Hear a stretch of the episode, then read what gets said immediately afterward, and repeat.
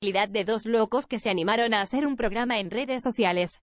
Pedimos total discreción y mejor si están acompañados por una persona con criterio formado ya que este show no es apto para la televisión nacional. No somos muchos, no somos pocos, pero estamos todos locos. No somos muchos, no somos pocos, pero estamos todos locos. No somos muchos, no somos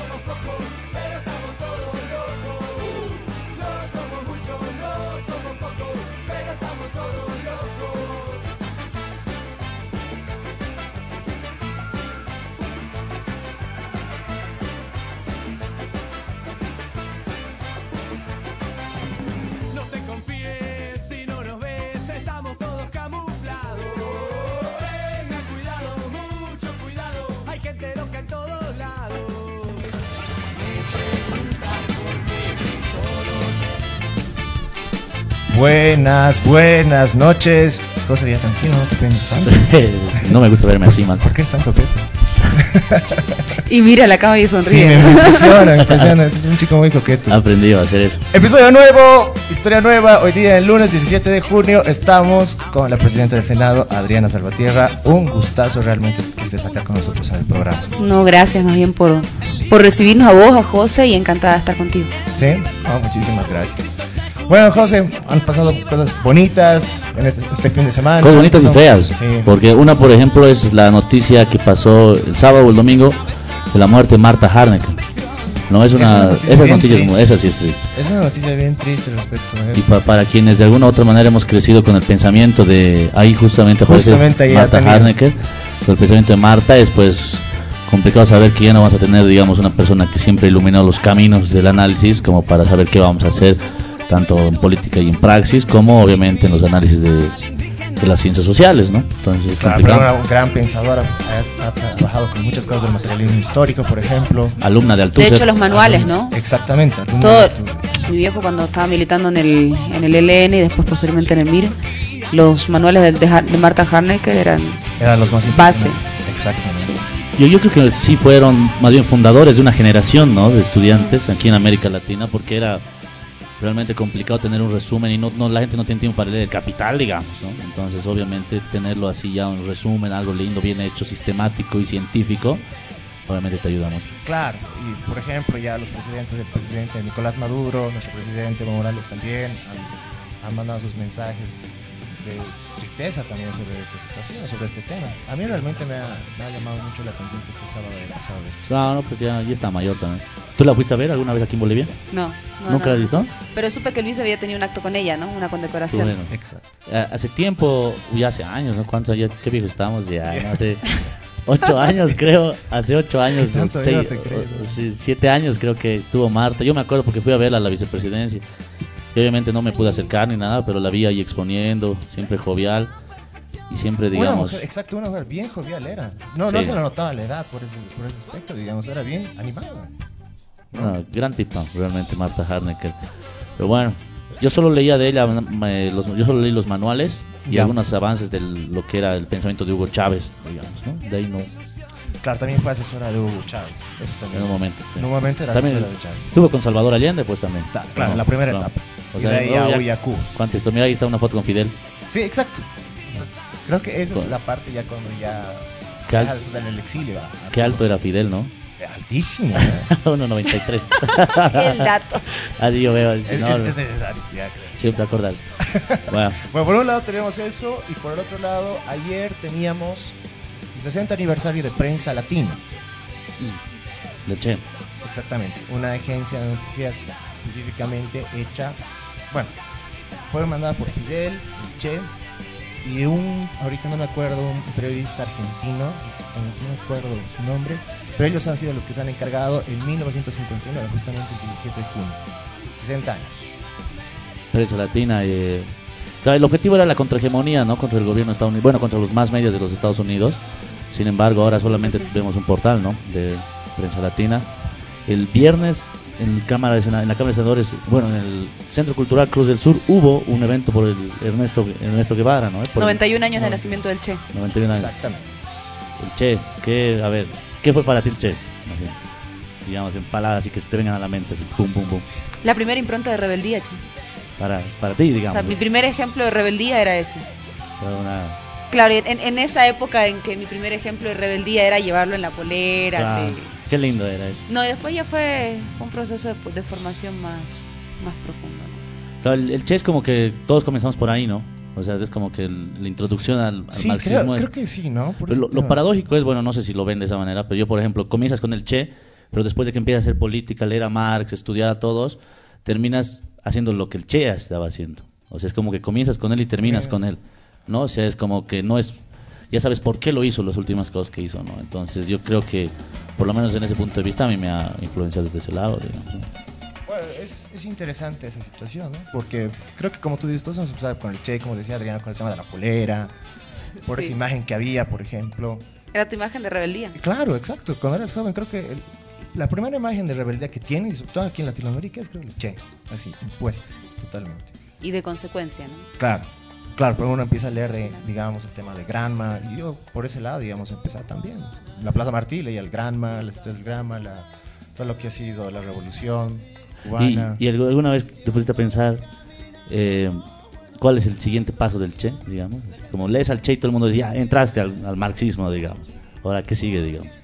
¿Cuál fue tu siguiente lectura para agarrar? Lo que pasa es que a mí lo que me impresionaba del Che y particularmente de la generación que dejó el Che en el LN, el ERP y, y el MIR chileno fue precisamente eh, las cualidades del revolucionario. Que eso era muy complejo. El Che, por ejemplo, tiene un texto donde son sus escritos eh, de guerrilla y él te habla de las cualidades del guerrillero, cómo tiene que ser el guerrillero. El guerrillero no deja a su compañero, el guerrillero recoge las armas, el guerrillero carga solo con lo absolutamente necesario, el guerrillero prioriza el proceso de formación vinculado también a la lucha armada que es poner el cuerpo por delante. O sea, había una cualidad del guerrillero que después fue el- la identidad de los movimientos del- de la Junta de Coordinación Revolucionaria, del ELN, el ERP, el MIR chileno, al punto que incluso, yo creo que ahí, por ejemplo, otro que, otros dos que trabajaron mucho la, la moral revolucionaria, otro de aquellos fue Lenin, por ejemplo, y, y también Rosa Luxemburgo. sí, Es verdad. eso. efectivamente. Yo, yo justamente eso iba a ir, porque, por ejemplo, yo parte Che salté a. Lenin, ¿no? Directamente a Lenin. A Marx llegué ya de viejo, digamos. ¿no? Ya incluso lo dejé ahí nomás porque es muy difícil. ¿No terminaste tampoco? no, que Tampoco. ¿Quién ha terminado Marx? Nadie, nunca, jamás. No, por lo menos le, has leído Marx, porque hay personas, por ejemplo, que hablan de ese tipo de, de- hablan de Marx y demás cosas sin haber leído una sola página. Bueno, sí, hay de todo. Entonces, eso es bueno, por lo menos. ¿Tu libro favorito del Che? Es que yo, te- yo leí los escritos en realidad. Los escritos económicos, escritos... No, los escritos económicos los presentaron recién hace como unos ocho años recién en Cuba. O sea, cuando ya interiorizaron el pensamiento económico del Che, porque eso todav- todavía era un tema de cómo empezaba a discutirse una economía sin la necesidad de monetari- monetarizar Claro. eh, el trabajo. Valor de uso, en vez del valor de cambio. Exacto. Claro, esa parte sí es bien complicada, además, porque el Che era muy difuso en sus ideas, ¿no? O sea, un rato hacía poemas, después Mm. hacía, bueno, el diario del Che, que es así bien conocido. Y que después era- terminaba en África. también. después terminó en África. El Che tiene una anécdota bien linda, y bueno, no sé si linda, pero llamativa, que cuando estaba en Congo, eh, escribe un artículo y dice, estos congoleños, congueños, no sé cómo se dice, son unos flojos, piensan que la revolución es un trabajo. Lunes a viernes están conmigo y sábado y domingo se van al bar. dice. y el lunes vuelven como si fuera un trabajo a seguir luchando en la guerrilla. dice. Y eso fue uno de los fracasos, obviamente, de la guerrilla que tuvo el Che allá en, en África, ¿no? Que obviamente... A mí me gustaba un pasaje que le leí en uno de sus diarios, son un- una- unas anécdotas que contaban en uno de los diarios, donde estaban en la guerrilla en Sierra Maestra. Y resulta que se encontraron con Fidel. Y el Che había tenido un perrito, o sea, no era su perro, era un perro que, claro, como el campamento avanzaba y veía comida detrás de ellos, Claro, los lo seguía. seguía. Entonces, el Che ya tenía como unas dos semanas al perrito. Y se discuten con Fidel porque Fidel le dice, bueno, el perro está dejando huellas. Nosotros no queremos que marque nuestros pasos y resulta que el ejército nos va a encontrar porque tu perro deja marcado todo. Le mata el perro, boludo. No, ¿en Y dice que, que el Che no le habló una semana a Fidel Por matarle al perro. por matarle al Uy. perro. Lo que pasa es que ciertamente, ¿no? Se- te estaban descubriendo. Claro. Vos podías resguardar los pasos de todos los, de todos los miembros del ejército eh, revolucionario, pero no podías guardar los pasos del perro, digamos, o lo que hacía el perro Claro. Mientras O sea, estaba se tu queda al lado. de su dueño, digamos. te exponía. Ahí, ahí se Le ve una, un, un, fi- un Qué Fidel interesante, es una historia calculador, bien ¿no? interesante. eso. Un Fidel más calculador y un Che más romántico, ¿no? Fidel obviamente tenía que hacerlo, era lo, el deber revolucionario, pero el corazón del Che era como que, ah, no, pues parame con el perro un rato, digamos, ¿no? O sea, ¿qué voy a hacer? Digamos. Pero claro, es que el Che tiene un lado humano muy lindo también. O sea, eso, por ejemplo, yo leía en las cartas, en las cartas, por ejemplo, para sus hijas, para su esposa. O sea, una parte humana realmente interesante. Inclusive en los diarios que en el viaje de lo que ha sido América del Sur, inclusive acá en Bolivia, tiene, se siente, digamos, ese espíritu humano. Entonces, a mí no me parecería tan raro, pero me parece súper lindo, digamos, esa, esa faceta que no conocía, por ejemplo, digamos. Yo del Che. Bueno, de Revolución y Amor, Néstor Pazamora, ¿no? Claro. Su diario, uno. No, oh, la revolu- ¿Cómo era el dicho? La revolución es un acto de amor. Es, claro, eso es, ¿no? La perdón, no, no es mi culpa tener el corazón a la izquierda y la sangre roja. Claro que lo repetimos constantemente cuando estamos de fiesta y estamos con los tragos encima. Siempre recordamos al Conan Che Guevara con sus frases. Bueno, Bueno, empecemos. Yo creo que empezamos directamente a la entrevista en sí. Y, bueno, otra vez nuevamente muchas gracias por venir porque estamos empezando una facetita más interesante con José respecto al programa. Ujú. Y queríamos hablar con Adriana, pero no tanto la Adriana política, digamos, que todos conocemos todos los días, sino un poco más Adriana la mujer, Adriana la hermana.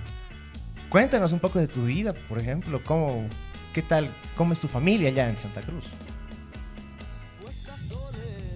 a ver, no, ya, contanos algo. Es como medio disfuncional mi familia Ya, un poco, ¿no? no. No, está bien. yo- yo Como creo- un conjunto de familias probablemente... No, hay- no hay familia más disfuncional que la de Jesús. Era era una paloma, una mujer, un hombre que estaba ahí de afuerita y... bueno, Claro. O sea, más bien está mal decir disfuncional. Pero bueno, eh, contanos un poco más o menos cómo... O sea, ¿qué sentimiento te, te viene a la mente cuando hablas de la palabra familia, digamos? Porque para muchas personas la familia es, digamos, sencillamente una persona con la que vas, compartes alguna vez un domingo y después te vas. Hay otros que son compañeros de lucha, digamos, en este caso, digamos, de izquierda. Hay otros que, como dice el presidente, para él la familia es Bolivia, ¿no? Él es un hombre que está casado con Bolivia, lo dice así. Entonces, en ese sentido, ¿qué significa para ti, digamos, cuando hablamos de familia, digamos, más o menos? No, el regazo al que vuelvo cada vez que tengo alguna semana difícil. O sea, yo soy bien guagualona también, ¿no? ¿Sí? Sí. Yo con mi mamá soy súper apegada, con mi papá soy súper apegada. Ah, Qué lindo. Sí, súper, súper. O sea, yo todo el tiempo trato, o sea, todos los días me comunico con ellos. Eh, en realidad mi razón para volver a Santa Cruz, además de la militancia, obviamente, de volver a los municipios, de volver a, a reuniones porque es el, el espacio político en el que yo me desenvuelvo, es volver al regazo de mamá, siempre. Ah, qué lindo. yo soy muy guagualona. De, Pero hecho, porque las dos vivimos solas, digamos. O sea, si estábamos... Ah. Mis padres hace mucho tiempo se divorciaron cuando yo tenía unos seis años más o menos. Ya. Y, y mi relación con mi madre es muy estrecha desde que mi hermana se fue a vivir a Argentina. Entonces, estos, estos últimos cinco años deben haber sido para ti bastante, con, bueno, cuatro años y unos meses Pero es que yo complicados. acá no tengo ni un gato, hermano. Ah, bueno, o sea, yo acá tengo militancia, trabajo y... la, La Paz es un lugar de trabajo y. Santa Cruz es el hogar, digamos. Sí, Mascotas. Sí dos perros. Un, un beagle que se llama Bakunin. Bac- Mi- Mijael. A ver, ese- Es el odio comunista de los anarcos. Y Interesante. una perrita, bueno, ya mesticita que se llama More, que mi mamá es de mi mamá en realidad. Después tenemos un gato, una gata eh, y dos loros. Ah, qué bonito. Dos loros. Aquí los loros se mueren de frío, ¿no? No hay ningún Claro, sí. Ah, ahora en la zona sur hay un poquito más, digamos. ¿Sí? No, yo no, ni un, ni un loro nunca. Pero ahora estos fríos, este frío de este día está Horrible. tremendo. Ayer. Ayer igual, sí. Y va a empeorar. Y no, para ti debe ser peor todavía que estás acostumbrada a vivir en el... Pero vos sabes que hasta ahora, gracias a Dios,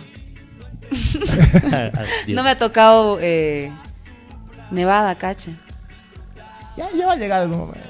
Va- Ojalá me pille en Santa Cruz. en La. Paz no nieva, pero casi nada. En el alto, ¿no? En el alto, En el sí. alto. Por ejemplo, yo soy de Oruro y en Oruro es horrible. No, todo- pero todo te llega el, el- el viento de la helada. Claro, la helada sí es fuerte. es fuerte. viento altiplánico.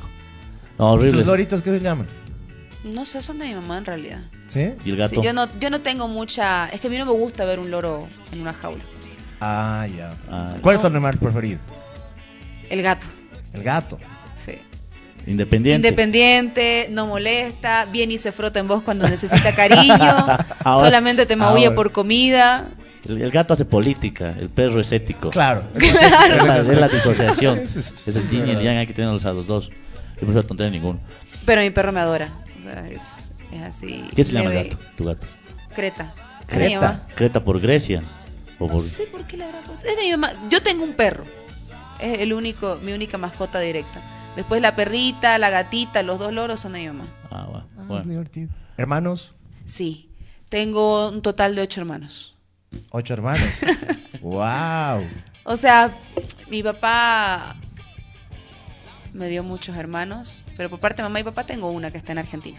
Ah, qué El lindo. resto son mis hermanos ya por parte de papá, pero también tengo una relación muy estrecha con muchos de ellos. ¿Así? ¿Con cuál más o con quién tienes más relación, digamos? Mis dos hermanitos menores. Eh, a ver, Víctor Hugo, Niseima, Fabiana son los hermanos con los que tengo una relación más estrecha y Fabiola obviamente, pero Fabiola está en Argentina. Y Huguito sí lo veo de cuando en cuando, igual nos llevamos súper bien. No- casi no lo veo mucho en realidad mi hermano Hugo. Bueno, pues, a partir de eso tenemos una primera sorpresa, por si acaso. Antes de empezar el show hemos dicho, este es un nuevo programa, Ah, sí. nuevas sorpresas, nuevas cosas. Y ahí te viene la primera sorpresa. Hola, buenos días. Saludos a todos los amigos, camaradas de la Resistencia. Querida hermanita Adriana, te enviamos todo nuestro cariño. Ernestito, Mateito, te esperan pronto aquí en Santa Cruz. Esperamos verte para poder estar juntos nuevamente con toda la familia y decirte que estamos muy orgullosos por esa Adriana que es hija, amiga, hermana y tía. Te esperamos pronto, hermanita. Un beso grande. Chao, chao. Primera sorpresa hecha. Te saludaron desde Santa Cruz. Mi hermana destila ternura, che. Ella es Fabiana. Sí, exactamente. Son bien parecidas, ¿no? Son idénticos. No, Solo que ella tiene el pelo. sí, exacto. Ella es, más more- ella es más morena y es más crespa. Sí. Sí. Pero somos iguales. Sí. Yo pensé así que yo veía y decía, wow, y ya. Ya. no, no, no, yo tengo mucho respeto por todo. Cuidado. Puta, quisiera ser Cuidado, gay. hermano, cuidado. No, Por no. favor, cuidado. No, ¿cómo? Pues no, que pues no. Y ya. Bueno, Bueno, esa era la primera sorpresa, esperamos que te haya gustado. Y eso, hablando del tema de tus hermanos, eh, ocho realmente. ¿Y ¿Tú eres, cuál es, La qué puesto estás? Ah, ya. La que se hace lobo en luna llena. güey. la que ¿Por se La que se llena de pelo. ¿Por qué se hace el lobo en luna llena? A ver, Eso contanos. es una leyenda así muy frecuente. Pero soy la séptima, después de mí vienen dos hermanitos menores. eh, uno que me lleva un año y medio, un año de diferencia, Víctor Hugo, y, y Niseimita, que es la menor. Ah, qué lindo. Qué lindo ese tema. ¿Y Santa Cruz qué tal? Después de ellos, algunos parientes más cercanos. Lo que pasa es que mi familia es como muy... es extraña. O sea, por el origen, digamos. O sea, mi, mi abuela en realidad fue producto de una noche de desborde hormonal entre, entre, un, entre una- un noviazgo muy joven que había, digamos. Se cal- calculan que mi bisabuela habrá tenido unos 16 años y se enroló en la, en la guerra del Chaco. Ah, interesante dato. Entonces, eh, un encuentro furtivo ahí, mi abuela nace, pero fue la única hija en realidad de dos, dos jóvenes, casi adolescentes. Al tiempo ya muere, su mamá muere de peste negra, entonces mi abuela eh, no, no tiene noción de más familiares, digamos Ah, por parte de ella, por su línea.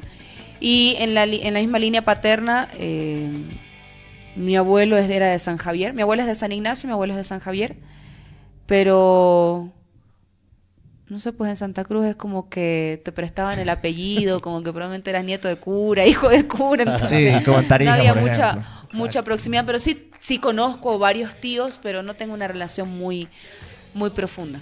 Ahí Ah, han, han llegado mensajes. Yanira Alejandra, no sé si está saliendo ahí. A ver, ahorita voy a poner A los ver, ponlo por si acaso porque ya me han llegado a mí mensajes. Vamos a ver, los voy a leer. mismo. No, a mí todavía no me han llegado Ah, mensajes ya. Yanira Alejandra Velázquez dice desde Potosí, Columna Azul Potosí, un saludo y levanta su puñito. Fabiana Salvi- ah, justamente de Salvatierra, Hermanita. dice estoy riendo, gracias hermanita, jajaja, saludos. Cristian también manda saludos, dice saludos, cumpas, un orgullo ser de la juventud empoderada y reconocida a través de Adriana, dicen. Bueno, han llegado esos tres mensajes ahorita. Sí, y para las personas que quieran comentar, aquí en la parte derecha van a salir todos sus comentarios, a partir de lo que opinen, nos manden mensajes. Y bueno, todo tipo de eso. cosas. Ahí está el mensaje. el Ahora, presente. la siguiente parte, hablar ya de militancia. Mm, No sea, tú has empezado a militar muy joven, a los 16, 17, 16 años. 16. Eh, a los 15, ¿qué hacías? Claro, pues que una persona. Claro, porque uno 15 dice- años. O sea, uno dice, a los claro. 16 empecé a militar y ¿qué hacías a los 15? ¿no? Yo conozco un chiste de un amigo que decía, yo soy militante de izquierda desde 1980, dice. Y otro dice, ¿y qué haces el 79? y el otro no se acuerda. Entonces yo, ¿qué hacías cuando un año antes de estar militando. Como cualquier muchacha, era mejor alumna de mi colegio. Del colegio ¿sí? argentino, sí, sí, sí, sí. Del argentino boliviano era mejor alumna. Hasta entrado a los 14, por ahí. A los 15 ya me revelé un poco. Y ya me empecé a desorganizar en mi vida. Ya, y ahí, bueno, y Pero empecé a entrenar kickboxing, o sea, eh, hacía mucho Ah, ejercicio. un ratito. Kickboxing, haces Sí. deporte. Hacía, hacía. Yo te puedo cambiar de lado del peinado. No, no hay problema, te creo. No es necesario que lo hagas. creo en tu palabra. ¿Qué otros Pero más entrenaba eso y... No, pues ya después mi- el, el cuarto... Lo que pasa es que tuve... Mi colegio empezó como a, como a decaer, el argentino boliviano a decaer en, en la cantidad de estudiantes que pasaban y ahí hubo un lío económico en el colegio que finalmente terminó siendo que la última promoción, que era casualmente mi promoción, fue la última promoción de la existencia del colegio argentino Ah, boliviano. no, en serio. sí. Sí, o sea, hubo una estafa ahí, un, un lío económico medio raro. Pero además, como estaba decayendo el nivel educativo, eh, mi madre decidió cambiarme el último año hacia un Ah, colegio, no, bro, la promo. que era el boliviano bautista brasileño. Wow. ¿Y qué tal? Bautista boliviano brasileño. Y sí, o sea, conocí nuevos amigos, etcétera, pero fue una ruptura así un poco fuerte. Fuerte. Pero también me, me- me dio la posibilidad de, de conocer otra gente a la que también le tuve mucho cariño en ese colegio. De ahí empezaste a militar, justamente para, paralelamente, supongo. O, en- o ya en primer año de universidad recién. Paralelamente, porque mi viejo justo era candidato a, a prefecto en Santa Cruz, entonces no había todavía juventudes del MAS, entonces era básicamente acompañarlo en algunos actos y ahí te ibas encontrando con otros jóvenes y empezaban a, empezamos a ver cómo nos articulábamos como Claro. jóvenes. Pero después ya la militancia desde la organización en la que, a la que pertenecí, que es Columna Sur, pertenezco, eh, empezó ya en la universidad, con un grupo de chicos que venían de provincia, y que en la universidad pues era bastante complejo hablar del MAS. ¿no? Claro. O sea, era. Hasta era ahora lo es, ya. Hasta ahora lo es. No, pero esa Santa Cruz con otras características. claro. o sea, Santa Cruz del era rudo. 2005, por ejemplo, o sea, tenía otro tipo de Sí, concepción. sí, grave. Pues.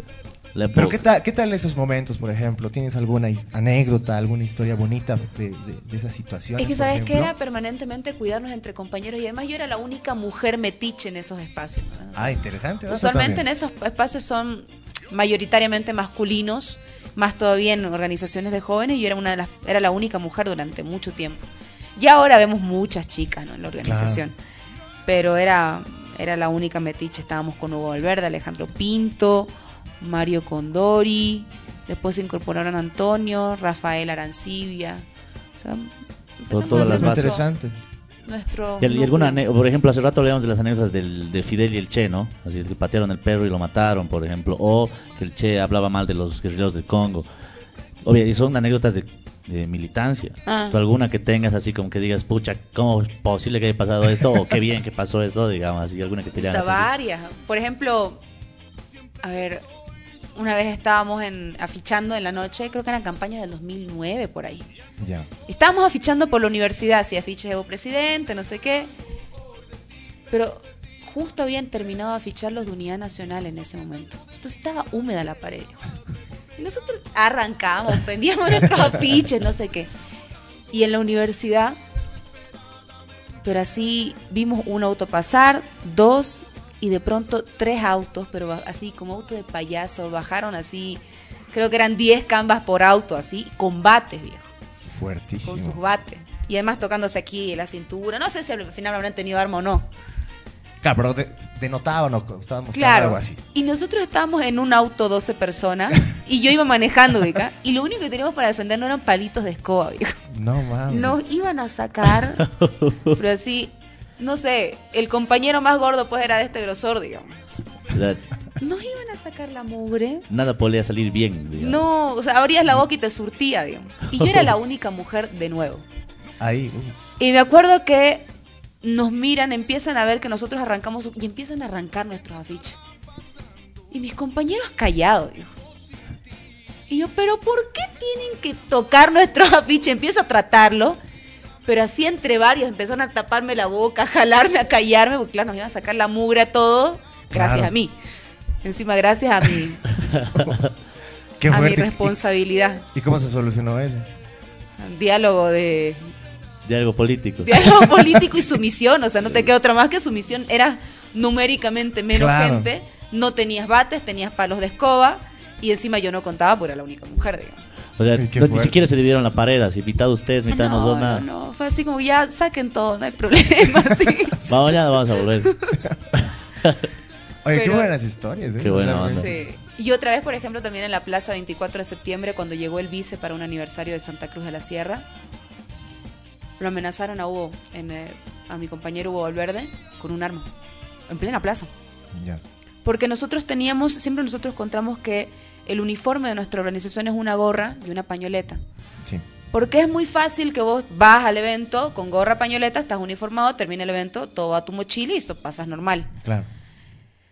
Pero esa vez a Hugo me acuerdo que, que uno de la Unión Juvenil Cruceñista vino, lo reconoció, que él era militante del MAS en la universidad, y lo amenazó con un arma en plena plaza. Y así nos dispersamos todos, pero no nos encontrábamos. Y yo me acuerdo que empezamos a llamarnos y no aparecía Hugo. Y estábamos todos nerviosos. Ay, lo, lo agarraron a este. Estábamos súper tensos. Y lo llamamos, después unas cuatro veces nos contesta y yo, hola, ¿dónde estás?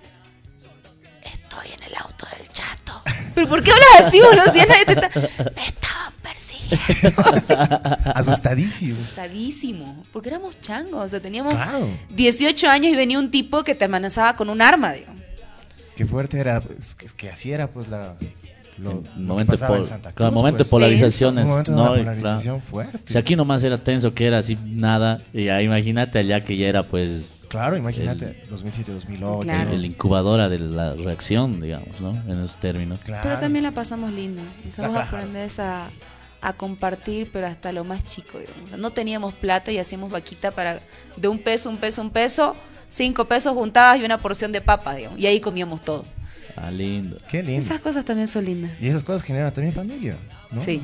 Y Unen, es- eso no, no- es por ser halagador, digamos, ni nada, pero en la izquierda eso sí une, ¿no? Porque el- yo, yo veo cuates de derecha y demás, nunca he visto la necesidad de que hagan vacas de un boliviano, digamos, ¿no? Directamente iban y se compraban una Burger King y, Ya. y- y- y felices comían, digamos. Gratis. Claro, iba a llegar y ah, toma tu, tu ticket, digamos.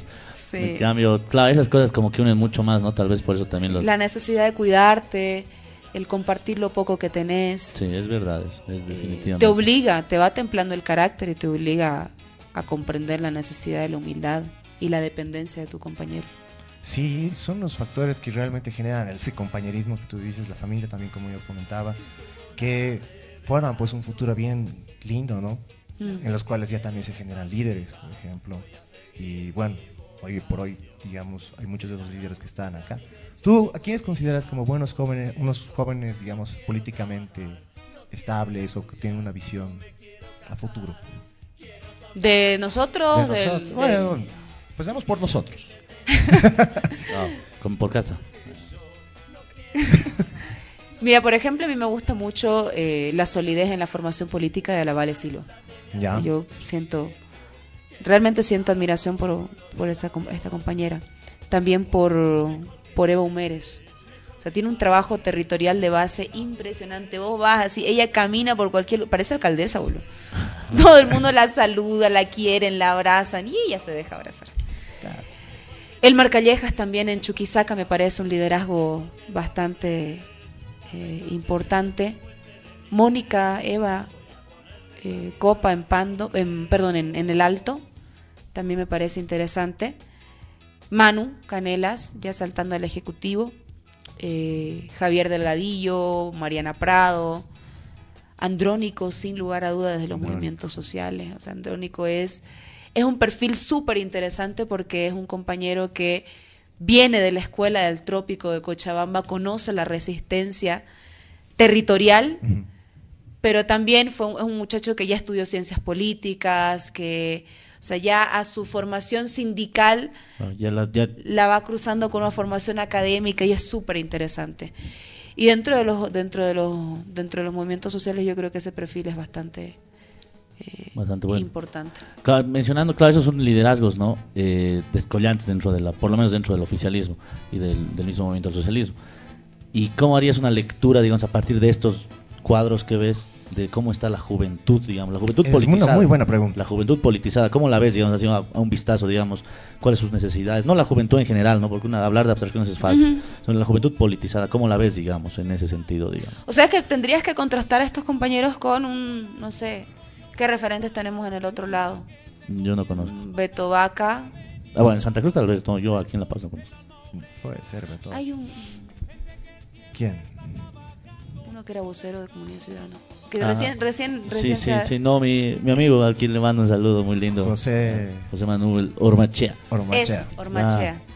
Pero también cuando lo contrastas, o sea, no hay un arraigo popular, no hay un sentido de pertenencia, no hay una claridad ideológica. O sea, hay la claridad de la crítica, pero no hay la claridad ideológica de cuál es el horizonte al, cual, al que apuntás como, cuando te pensás como gobierno, cuando te pensás al frente del Estado.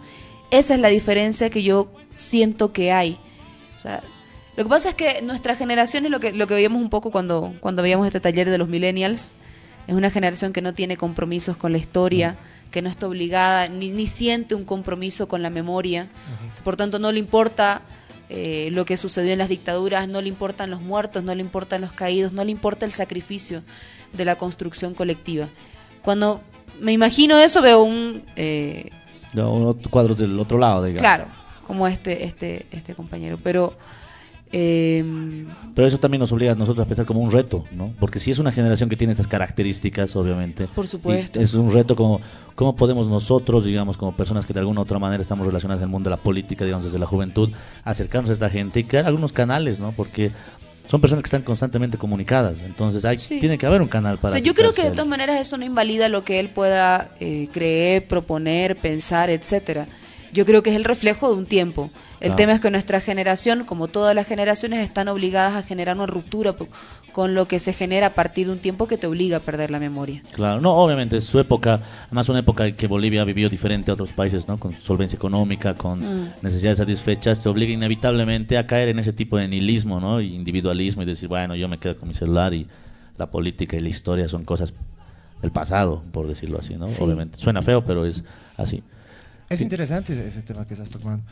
Y ahora, un contraste, por ejemplo, de lo que era, como hablábamos ahorita, el 2005, digamos, a lo que tenemos ahora, que es el 2019, que ya son 14 años. ¿Cómo ves a los jóvenes? ¿Cómo sientes que ha habido un cambio en el, en el pensamiento juvenil de este tiempo? Eso sería por un lado. Y yendo un poco al tema político también, porque los jóvenes no tenían tanta irrupción como las tienen ahora, ¿no? Es que, ¿sabes qué pasa? Yo creo que no, nosotros no medimos que en realidad cuando entramos al gobierno en 2005 eran todos jóvenes. Susana Rivero, por ejemplo, entró a ser ministra de Desarrollo Productivo con 32 Es años. verdad, es verdad. Ah, wow. Claro, pero en ese tiempo no era un valor que tenga 32 años, Toda no era un valor importante. En ese momento era la ministra del Beni que tenía que garantizar el abastecimiento de carne porque a los, car- a los ganaderos se les ocurrió dejar sin alimentación al, Sí, al país hubo completo. problemas, sí. Entonces eran otros los valores que primaban. O por ejemplo, eh, Sacha Llorenti, por ejemplo, fue viceministro a los 30 años, Sí. 29, 30 años, también Era muy joven. sí, mi, a mi amigo. sí, gran saludo. O sea, el, pre- el presidente Evo también fue un presidente muy joven. ¿Con cuántos entró? Con 40 y. Creo, creo, creo que está en el récord de los más jóvenes, incluyendo a- con Bush y con otros tipos de con Sí, los sí, otros presidentes. ¿no? Evo es- Lo que pasa es que en ese tiempo, capaz, eso no era un valor porque al frente vos tenías otros elementos que tenían una mayor preponderancia en el escenario político y en la evaluación política. O sea, vos en ese momento estabas hablando, hablando de asamblea constituyente, estabas hablando de nacionalización de los hidrocarburos y eran los movimientos sociales que estaban impulsando esta bandera. No había una, no había una percepción de un salto generacional en este sentido.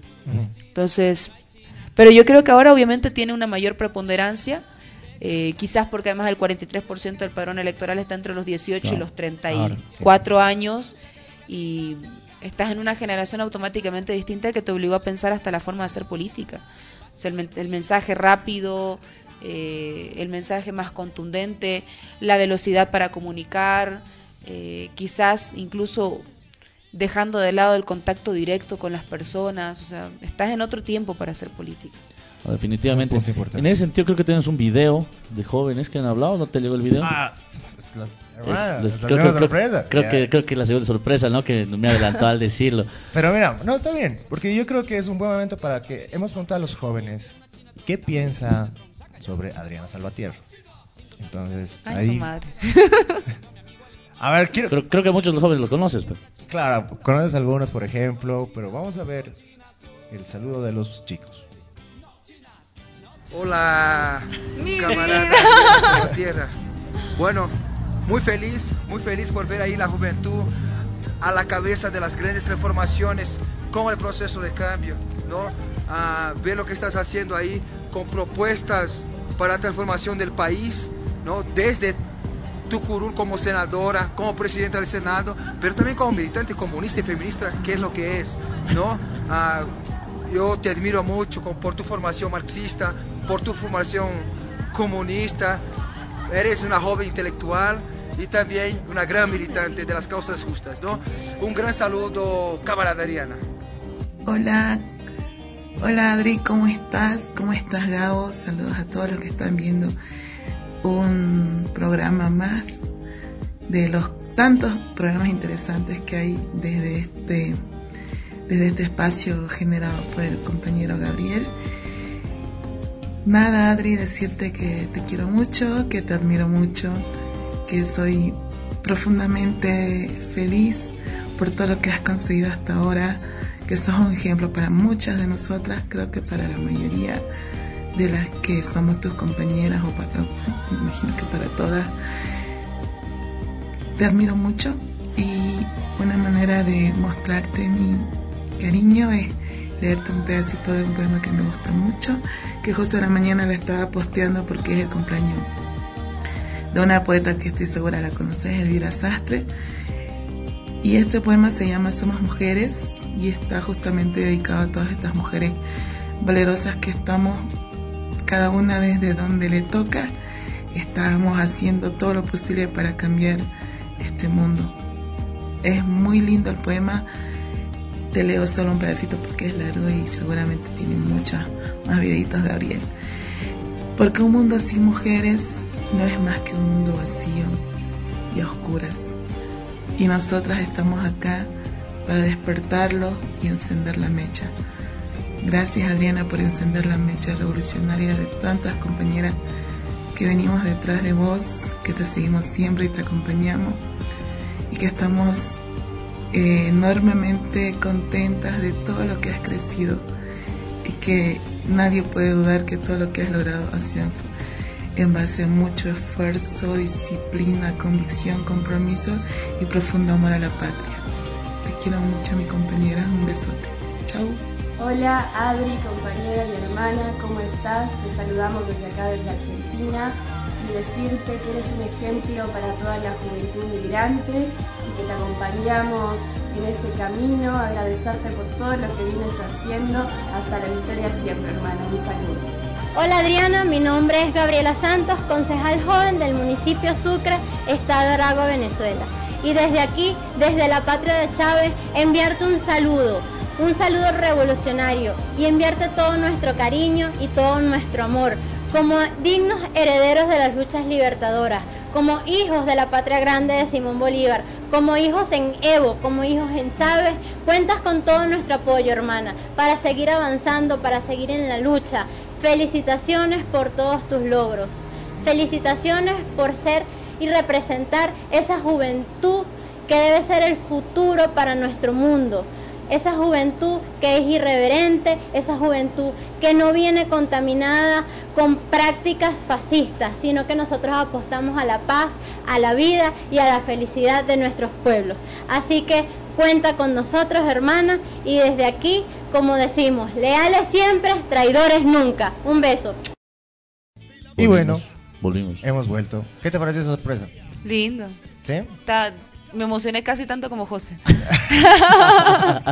Yo siempre estoy emocionado. Hablando de las cosas, ha vuelto a escribir. eh, Comentarios, comentarios. Juan. Carlos Holguín habla, me olvidé. Dice, creo que se olvidó comentar algo. No se está hablando ahí. Chincha. También, obviamente, Ju Singular y nuevamente. Y saludos, compañeros, desde Buenos Aires. Recién logro poner el internet porque se cortó. Ahora, nuevamente, Juan Carlos escribe: Saludos desde Potosí, fuerza. Y otra vez el puñito. Y bueno, y Franco Zambrana, que parece que se equivocó. Dice: ¿Vieron lo que pasó en Sudán? Creo que quiere hablar de Sudán. Yo no vi nada de Sudán. ¿Tú? No. Tampoco. Hay que estudiar geopolítica. Creo que no. Yo estaba viendo ayer el tema del corte de luz de Argentina. De Argentina, digamos. que afectó hasta Uruguay. Muy fuerte. Hasta Brasil, el. Uruguay, Brasil, Paraguay. Sí. Inclusive afectó el tema del agua. casi Paraguay también. pasando. Re- De hecho, creo que Paraguay es en realidad el que le provee a Argentina. Uruguay, Argentina Brasil, Argentina. Ah, no. creo que Paraguay tiene- no. creo que Uruguay, tiene- Brasil y Argentina. Sí, creo que tienes razón, son tres. Uruguay, Brasil y Argentina. Que obviamente es pues ya tres países, digamos, ¿no? O sea, Es fuerte la situación y esa situación también ha involucrado el tema del agua, por ejemplo, que tuvieron que AISA tuvo que mandar un mensaje diciendo por favor tomen las medidas necesarias Mm. para, para guardar agua y demás porque estamos con que es justamente lo que nos dijo, ¿no? Mira, aquí hay más, eh, a uno hablando de vacas, Sunset, Setenea, Sunsetenea. nuestra compañera de la surda vecinal. Ah, ya dice, hablando de vacas, fija el alcalde que no tanto está que ella está renegando contra el alcalde, creo. Ya sabemos que, bueno, a ver, saludos Adriana, agradecería presionar a que la alcaldía paseña no quede en ruinas lo que está, lo que, lo- eh, de lo que está pasando en nuestra ciudad. O sea, parece que ella está quejándose de lo que pasa en su barrio. Bueno, eso lo vamos a hacer después, ¿no? No creo que en sea todo caso eso lo hacemos con el alcalde compañero Cristian en Claro. nuestra etapa de la, de la vecinal. Un saludo también para Sunset. por Claro, ella el siempre está atenta a todos los programas de la, de la surda y te mandamos un saludo súper grande. Ahora sí, Franco Sabrana dice gracias por el programa y manda un dedito. Así. Ahí no, ¿dónde está? Ahí. Solamente. Bueno, Adri, eh, estamos hablando justamente de la juventud, de todo esto.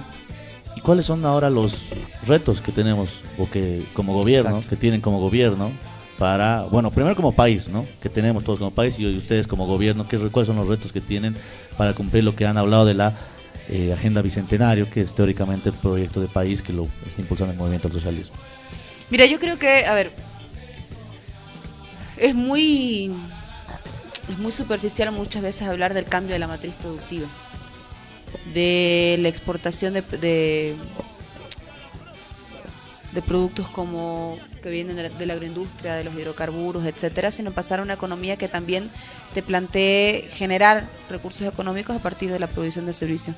Ahora estaba viendo, por ejemplo, además el rol importante que juega el tema que juega el tema del litio y había una noticia del portal dw.com que dice Bolivia producirá 400.000 baterías de litio junto a los alemanes, 400.000 anuales.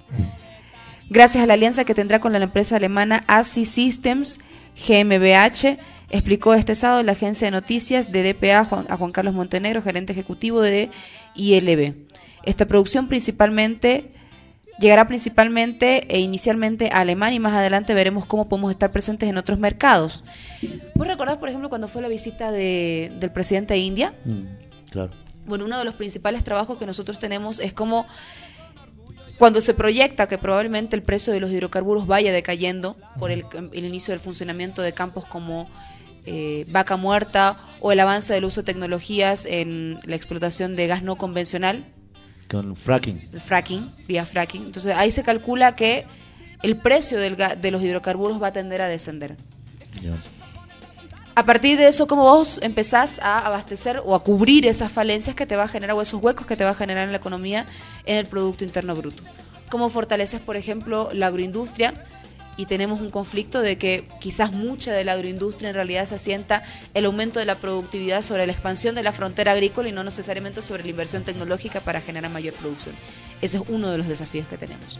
El segundo desafío más importante que nosotros tenemos es cómo nosotros terminamos este proceso de industrialización del litio con propuestas como estas y nos abrimos a otros mercados como es el mercado de la India, donde ya se plantea que hacia el 2025 el 30% del parque automotor sea directamente eléctrico. Vos llegás y enchufás tu vehículo a tu sea, tu Corriente. Directamente a la corriente. a la vehículo- corriente. tu vehículo- ya llegaron motos a Santa Cruz con esas características, de hecho. Tu vehículo, tu celular, tu tablet, las conectas todas al mismo enchufe y todas como y ahí el es donde litio Bolivia juega un rol fundamental, porque si bien existen reservas en, en Chile, si bien resi- existen reservas en Argentina, la mayor concentración de, minera- de mineral está entre Uyuni y Pastos Grandes, si no me equivoco. No, no conozco la Pasto Grande de Argentina, ya la otra parte. O... No, no, no, en Oruro.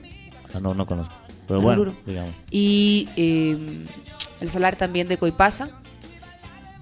Perdón, el salar de Coipasa en Oruro y Pastos Grandes todavía creo que continúa en Potosí. Pero hay mejor concentración del mineral. Obviamente tenemos la reserva más grande del mundo y ahí se empieza a abrir una nueva, una nueva puerta a nuevas formas de generación de recursos para el Producto Interno Bruto.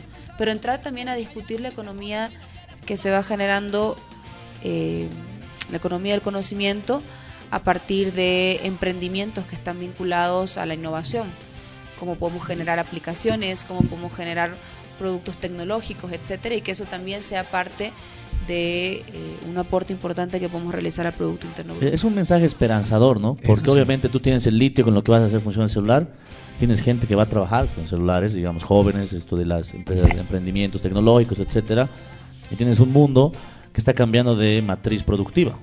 Y obviamente Matriz energética. Matriz, energética, ma- matriz energética, perdón. Ahora, el cambio de matriz energética de vapor a hidrocarburos fue una transición de aproximadamente 150 años. ¿no? Claro. O sea, no es que No es que mañana vas a ser millonario, pero no es que mañana decido cambiar todo a, a Claro, va a haber una transición, Pero también va a tener un tiempo para la transición. Y ya es, la transición ya viene haciéndose, ¿no? Obviamente lo que decías, el dato de India se corresponde, por ejemplo, con China también, que el 15% de su parque automotor se prevé para el 2025 sea igualmente de, eh, de, automo- de Sí, pero China tiene reservas importantes de todas maneras de gas no convencional. China, Argen- Argentina creo que está en el tercer lugar.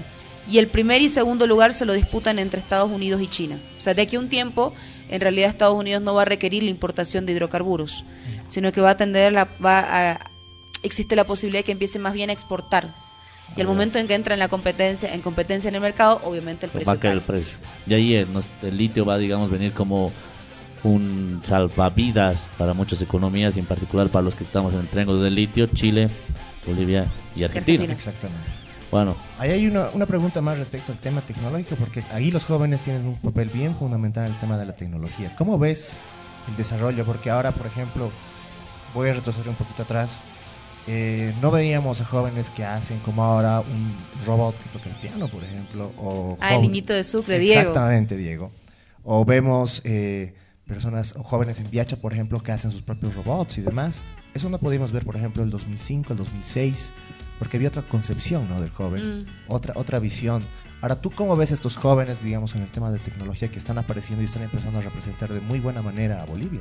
Lo que pasa es que yo creo que tenemos que sacar el, la innovación y la tecnología del ámbito solamente de la educación para dejar que se convierta, para, dejar que sea, para que deje de ser un tema de olimpiadas, un tema de representación en un evento internacional y empecemos a valorarla realmente como parte del aparato productivo del país. Si nosotros no valoramos la producción tecnológica y la innovación como parte del aparato productivo del país, la banca va a seguir sin comprender la necesidad que tiene de invertir en tecnologías e innovación. Ahorita lo que tenemos nosotros es jóvenes que están haciendo temas increíbles de robótica, están desarrollando un conjunto de aplicaciones, pero resulta que esto está desde el ámbito educativo, Sí. no está desde el ámbito de la producción, cuando te puede aportar al Producto Interno Bruto del país. Si vos le das un enfoque desde lo productivo, esto obliga a que, por ejemplo, la banca no sea tan conservador y tan tan tradicional al momento de evaluar los riesgos de una inversión o puedas abrirte a temas como el crowdfunding, que es el abrir recursos y que gente pueda apostar a tu proyecto y que puedas salir adelante con eso. O por ejemplo, puedes abrir la posibilidad de que un joven que quiera constituir un proyecto innovador y que eso requiera que se transforme en una empresa, no tenga que ser asfixiado desde el principio, sino que le generes un tiempo de transición que tenga sus propias facilidades, quizás flexibilidad tributaria, quizás mejores incentivos, eh, mayor cooperación de la banca, no sé. O sea, tenemos que discutir cómo nosotros promovemos que estas iniciativas que ya se están dando en el país sean realmente tomadas en cuenta como elementos de aporte al aparato productivo. eh, Muy interesante uh, me viene una, una pregunta a la mente. ¿Cuál era tu materia favorita en la universidad? ¿Economía política? Oye, es- es muy buena pregunta. ¿Comercio internacional? O, no sé, digamos, metodología de la investigación. No, a mí me gustó mucho geopolítica. La geopolítica. Ah, sí, se nota. De hecho, de hecho es mi pasión. se nota, Hasta ahora. Se nota clarito. El ¿Por qué? dominio. No, por lo que hablas. O sea, geopolítica siempre tiene que ver con la geoeconomía, ¿no ven? Con el manejo de recursos. Entonces, el Manejo de recursos fundamentalmente. Claro, entonces cuando lo manejas así, digamos, y pocas personas tienen la capacidad de interpretar así las cosas, como que aquí India esto necesita, bla, bla, bla, entonces, por eso me, se me ha venido a Buena la mente. pregunta, digamos. me ha gustado realmente. Porque, por ejemplo, a mí la materia que más me gustaba era que introducción a la investigación. Y ya, entonces, Metodología. eh, metodología, hipótesis, justificación. y ya. Entonces, Claro, como marco que, más teórico en ese. Claro, entonces como que no, yo veía desde otro punto de vista, pero no, esa pregunta era correspondiente al, al tema, digamos, ¿no? No, No, pero estaba bien interesante esa pregunta. Yo quería hacerte una pregunta más. ¿Tú cómo auguras a los jóvenes de aquí en adelante. Con este tipo de crecimientos, con este tipo de cosas. Tú estabas hablando, por O sea, nosotros ya oye, somos una generación distinta. Claro, No sé, ¿cuántos años tenés vos? 30. 30 tenés. Claro. Te más chango que yo, sí. ¿Cuántos tienes tú? No, recién cumplí 30 el 3 de junio. Ah, Pero yo cumplí un día después tuyo. Pero mira, no sé, vos te acordarás seguramente de que en nuestras casas teníamos el tele para el teléfono era ese aparato que vos le dabas vueltita, ¿no? Claro. Ponías un dedito y marcabas. Así. Ponías ponían un dedito candadito y para que no puedes. Claro.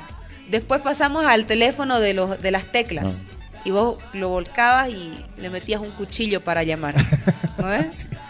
Nuestras, las otras generaciones, por ejemplo, de cinco años después ya no vieron eso. Ya no vieron eso, ya directamente era la comunicación por celular.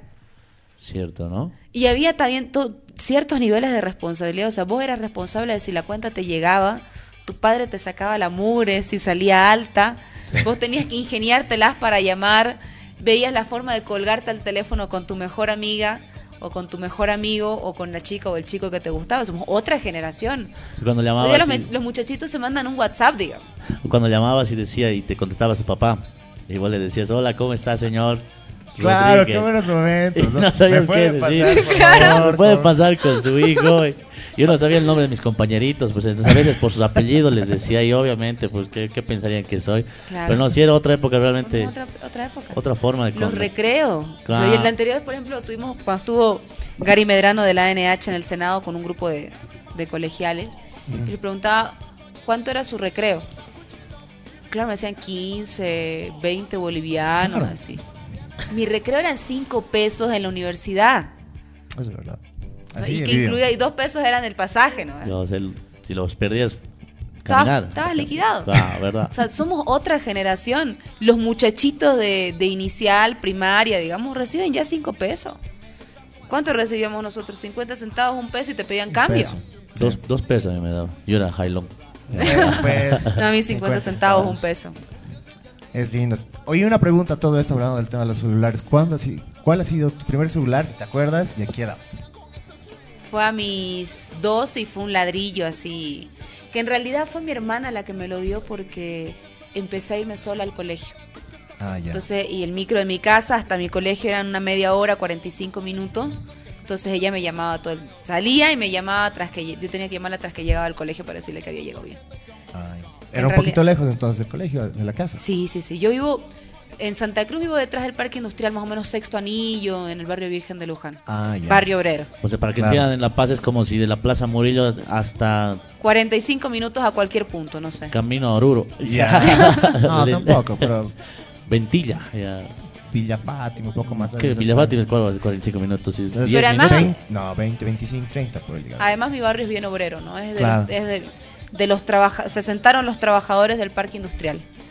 Ah, interesante. A ver, contanos un poco de tu barrio, ahí está, entrando en ese tema. ¿Cómo, ¿Cómo es tu barrio? ¿Qué onda, digamos, para que podamos imaginar? Lo que pasa es que yo llegué ahí a vivir cuando tenía tres años, entonces era puro establo. Llegamos a pelearnos con las víboras y los alacranes. ¿En serio? Día por medio era así una víbora en la casa.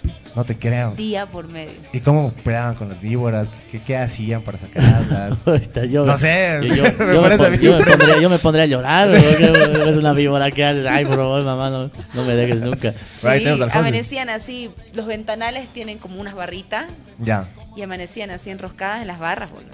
Y, ucha. Ya- Tremendo. O se peleaban con los gatos, o se pelea, o, o escuchabas ladrar seguido un perro y era porque estaba una víbora ahí. Ah, o sea, hacían la alarma. Arañas grandísimas, o sea, porque no- mi casa era campo campo. Claro. Mi casa era una de las primeras casas, entonces cuando llegamos no había barda, no había... En un cuarto dormíamos todos, digamos. o sea, dormía mi hermana, mi, mi, pa- mi papá, mi mamá y yo, los cuatro en un solo Ahí cuarto. dormían los cuatro. Wow. Sí. ¿Y cómo empezó a poblarse, digamos, el, el- el barrio? ¿Cómo así? ¿Cómo lo Lo que pasa es que-? Como esos eran establos, eran de una familia, no me acuerdo si era de los Camacho o de los Serrano. Ya. Pero esa familia era como muy tradicional de esa zona y empezaron a vender los terrenos para, para que se vaya poblando. Interesante. No, pues como era lleno de establos, yo odiaba que me manden a comprar pan en las mañanas y llovía. Porque es puro caballo. Claro, o sea, imagínate, era puro establo, llovía y todo corría. Yo teniendo que cruzar la calle a comprar el pan, terminaba toda abonada. Ah, no, y además, no, que uy, yo, yo me he vuelto loco. Oye, pero qué bonita historia. ¿Algún vecino? ¿Y los vecinos qué tal ahora, digamos? ¿Son amigables? Lo que pasa es que mi barrio, como yo vivo sobre la avenida, Mm. eh, las casas que hay sobre la avenida se llenaron de locales así. Ah, ya. Entonces, puras así chicherías re under, así. Las, Totalmente las, las- más divertidas son esas. Claro. Las más divertidas. ¿Tienes un video más, creo, hermano, sorpresas? O creo que al final Marco no No, mandó, son, ¿no? son las dos sorpresas. Marco lamentablemente no pudo mandar. No pudo ahorita mandar desde Brasil, te estaba mandando un problema de- video. de, envío. Sí. Pero- Marco. Un Sí. Marco, un amigo que tenemos ahí que está desde Brasil, y te quería mandar un saludo. Estaba aprendiendo portugués, entonces te quería mandar en portugués, pero creo que no. Creo que no ha llegado porque estaba con un problema ahí directamente con el internet. Entonces, Ah. Esa sí es la situación. Qué bacán. El corte. Bueno, eh, una cu- cuestioncita. eh, según tengo entendido, la presidenta del Senado tiene que irse a su a una entrevista en, en- en otro canal, en otro No, medio, en. PAT. Claro. Entonces, quisiéramos hacer unas palabras finales a toda la gente. que- Claro, porque esto es exacto. totalmente diferente a lo tradicional, ¿no? Aquí no hemos venido, hemos venido a hablar de la persona en sí misma, Exacto. digamos. No hay, porque obviamente hablar de política y demás lo haces, lo haces constantemente. Entonces, bueno, aquí lo hemos tratado de enganchar lo político como algo personal. Como dicen las feministas, lo personal es político, ¿no? Entonces, algún mensaje quieras mandar, primero a la militancia, para entusiasmarla, tal vez para demostrar lo que se puede hacer, y segundo, también allá a la juventud en abstracto Sí. de cuáles, digamos, los pasos que deben seguir si quieren incursionar en política, o en su defecto, cuáles son las necesidades que estas personas tienen, digamos. No, mira, yo creo, a ver, lo primero para. para. para todo el que se quiera sentir invitado a ser parte de este momento de la historia. Creo que estamos viviendo un proceso absolutamente distinto al que teníamos, un tiempo al que teníamos, tiempo absolutamente distinto al que teníamos hace 13 años, y esto marca una diferencia, por supuesto, en las proyecciones que nosotros podemos tener como generación. Esta es la generación que puede aspirar a incursionar, por ejemplo, en la tecnología, que puede aspirar a incursionar en la innovación, que puede aspirar a eh, participar de este proceso que hemos iniciado de industrialización del país. Y creo que eso nos, nos abre una- un conjunto de oportunidades enormes diferentes a las que teníamos hace 13 años. Quizás por eso nuestra generación fue la que estudió sociología, comunicación, ciencias políticas o derecho como primera alternativa. Y ahora vos tenés una generación distinta que puede estudiar ingeniería totalmente. petrolera, ingeniería, no sé, en procesos industriales, eh, vinculadas al litio, a la generación de energías Sí, eh, otra civiles, o sea, otra generación con absolutamente otras oportunidades totalmente distintas a las que teníamos hace 13 años. Segundo, que creo que es un tiempo particularmente especial para la participación de los jóvenes y de la mujer. O sea, ya nosotros hemos transitado en 13 años a un, a un país que vaya progresivamente eliminando las desigualdades, especialmente las desigualdades vinculadas a lo identitario, cuando en este país sí se discriminaba a una, persona por su origen indígena o campesino. Yo siento que esas desigualdades, no te digo que se han eliminado, pero que sí se han reducido y que hoy es un tiempo distinto particularmente para la participación de la mujer y de los jóvenes. Y tercero, que independiente de la opción que uno tenga, hay principios rectores al momento de tomar decisiones. El primero de ellos es que cuando nosotros explicamos todo este proceso de privatización y capitalización, no hacemos énfasis en quienes nos robaron porque nos robaron, ni en el señalamiento individual. Hacemos énfasis en reconocer cómo nos entregaron el gobierno del 2005, qué es lo que ahora tenemos y lo que hemos recuperado y construido en estos 13 años. Lo importante que es la participación del Estado en la economía, particularmente en ese proceso de redistribución porque asume una responsabilidad respecto a sus ciudadanos y creo que esos valores no hay que perderlos. Hay que valorar lo que hemos construido en 13 años, valorar nuestras empresas del Estado, valorar las posibilidades que hoy tenemos y, y el futuro que se nos abre. Y eso Un- es para todos. Un día hablábamos con Gabriel sobre eso. sobre, mensaje, sobre- me ha gustado. sobre ese último punto. Con esto para ir concluyendo, sobre ese último punto de eh, lo que se ha hecho en estos 13 años, ¿no? Y que imagínate decir, eh, ya, bueno, yo les voy a devolver el país como me han dejado. Y, y a ver si ustedes, ustedes hacen lo que, han- lo que yo he hecho, lo que hemos hecho como, como pueblo, digamos, ¿no? Como un gobierno organizado. Bueno, Gabo, no sé, algo más que tú le quieras No, a mí decir? me ha parecido súper linda. Hace una entrevista que a mí me ha encantado. Porque ha estado súper interesante. Hemos hablado de otra faceta de otra Adriana, una Adriana que no, muchas veces conocemos, ¿no? Porque siempre el tema político, político, político. La bruja de las teles, así. No, la que- No, no, tampoco la de las teles, ¿no? Pero igual, ¿no? O sea, siempre es lindo conocer la parte Todavía- personal. No te dijeron eso todavía, pero ya quizás ya, ya deben Que estarla quizás vos has dado el pie a eso. Ya, algún día te van a querer agarrar. No, pero más allá de todo eso, a mí me encantaba la entrevista. Adriana está siempre invitada aquí a la gracias. Sur de Radio. Todo lo que necesites, todo lo que puedas hacer, aquí estamos. Tú y todos los compañeros de columna están bienvenidos aquí a hacer. Si quieren venir a hacer denuncias aquí sobre, qué sé yo, cualquier cosa que pasen ahí, bien, hacemos denuncias aquí. Ha venido ya otros compañeros, entonces no hay ningún. No, les agradecemos mucho más bien a ustedes. Ah, muchísimas gracias. Un abrazo fuerte. Nos, nos despedimos entonces así. Bueno, creo que así nos despedimos. Hermano nos José, despedimos. el próximo lunes vamos a estar hablando con la Surda Vecinal. Tenemos algunas nuevas. Tenemos al subalcalde. Tenemos aquí al subalcalde en la ficha. Ya próximamente va a salir la información en su, en su momento y en su punto. Pero bueno, un mensaje de despedida, hermano. No, yo nada más, gracias por escucharnos a todos y gracias a la presidenta por haber venido a visitarnos. Muchísimas gracias, Adriano, nuevamente. Y bueno, son las 21.43. Esto ha sido la Surda Radio. Nos vemos. Las opiniones vertidas en este programa son de exclusiva responsabilidad de dos locos que se animaron a hacer un programa en redes sociales. Pedimos total discreción y mejor si están acompañados por una persona con criterio formado ya que este show no es apto para la televisión nacional. No somos muchos, no somos pocos, pero estamos todos locos. No somos muchos, no somos pocos, pero estamos todos locos. No somos muchos, no somos